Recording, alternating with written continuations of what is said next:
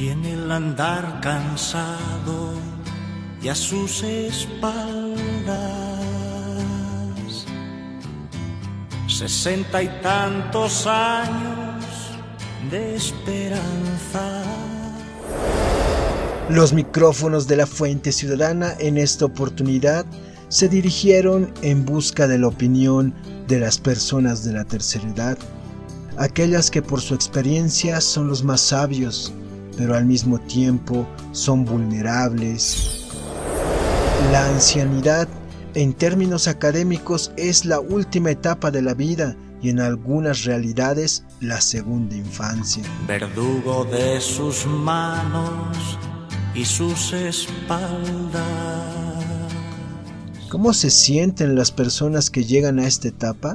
Esa era una de las cuestionantes de la fuente ciudadana. Y así que con grabadora en mano salimos al eje troncal de la urbe paseña a consultar a nuestros abuelos. Si es grato y positivo el ser anciano en nuestra sociedad actual o lastimosamente es ingrato y se convierte en un sufrimiento. Tiene un interrogante sobre su cara es ingrato porque se ve mucha gente adulta discriminada y también por falta de recursos económicos. Eh, yo pienso que gratos para los que tienen economía, ingratos para los que no, no tienen recursos. Es un sufrimiento. ¿Por qué piensa eso? Porque los hijos nos abandonan, se van, nos dejan solos. ¿Cuántos hijos tiene? Tengo seis hijos. ¿Y los seis le han abandonado?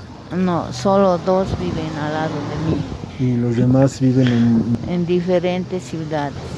Mm, ay, ¿cómo te puedo decir esto? No?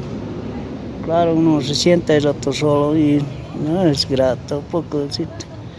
Mm, Un sufrimiento, pues, porque la verdad de las cosas, uno joven, uno se casa, sus hijos, los hijos empiezan a crecer por ejemplo, yo tengo cinco hijos, tres están en Estados Unidos, dos, dos aquí también se han casado, yo solo, ya no sé qué hacer.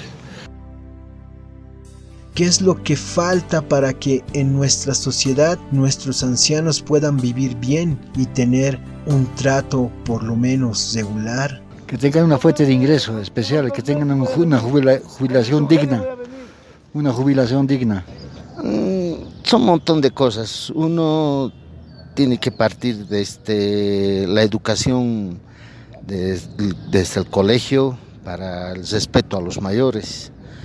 Y después eh, de parte del gobierno que dé cobijo a aquellas personas aisladas y también les dé salud gratuita.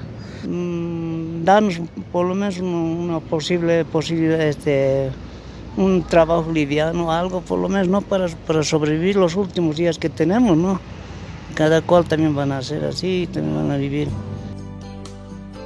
A estas alturas de su vida, ¿a qué conclusión llegan nuestros consultados? ¿Serán más las cosas positivas o negativas que les pasó en el transcurrir de su vida? Negativas, negativas, negativas, porque para el anciano no hay apoyo social, no hay apoyo económico de ninguna índole, ni salud pública. Mm, bueno, en la mía todo normal, pero veo de que el adulto mayor es eh, discriminado, es aislado, abandonado. En mi caso, no, tranquilo, normal, no hay ningún problema. ¿Cuánto por ciento cree que de los adultos mayores eh, vive más o menos como usted? ¿Un mínimo porcentaje regular o un máximo? Mínimo porcentaje. Mm, para mí está bien, ¿no? Agradezco más que toda la vida que me ha dado Dios la vida hasta ahorita, ¿no? En muchos contextos familiares, nuestros abuelos llegan a ser como niños y dependen mucho de nuestros cuidados, pero hay quienes, a pesar de vivir con sus familiares, se sienten solos. Por tal motivo les preguntamos si se sienten solos, desprotegidos o desamparados. No, siempre he tenido afecto, todo, pero hablo por las personas que yo veo. y eso es eh, más eh, lo que duele y, y es la triste realidad, ¿no? A veces me pongo a llorar, a veces ya no, ya no soy hombre de, como antes, ahora soy sentimental soy pues también. Se siente un poco solo, lejos. Solo, lejos. Estoy mal y no hay quien me lleve a curar, todas esas cosas. Escuchando sus respuestas, en su mayoría negativas, esperamos que esta realidad pueda mejorar y podamos disfrutar de nuestros ancianos alegrando este proceso con amor y comprensión. Tiene cansado el cuerpo, cansada el alma. Para la Fuente Ciudadana, Israel Hurtado.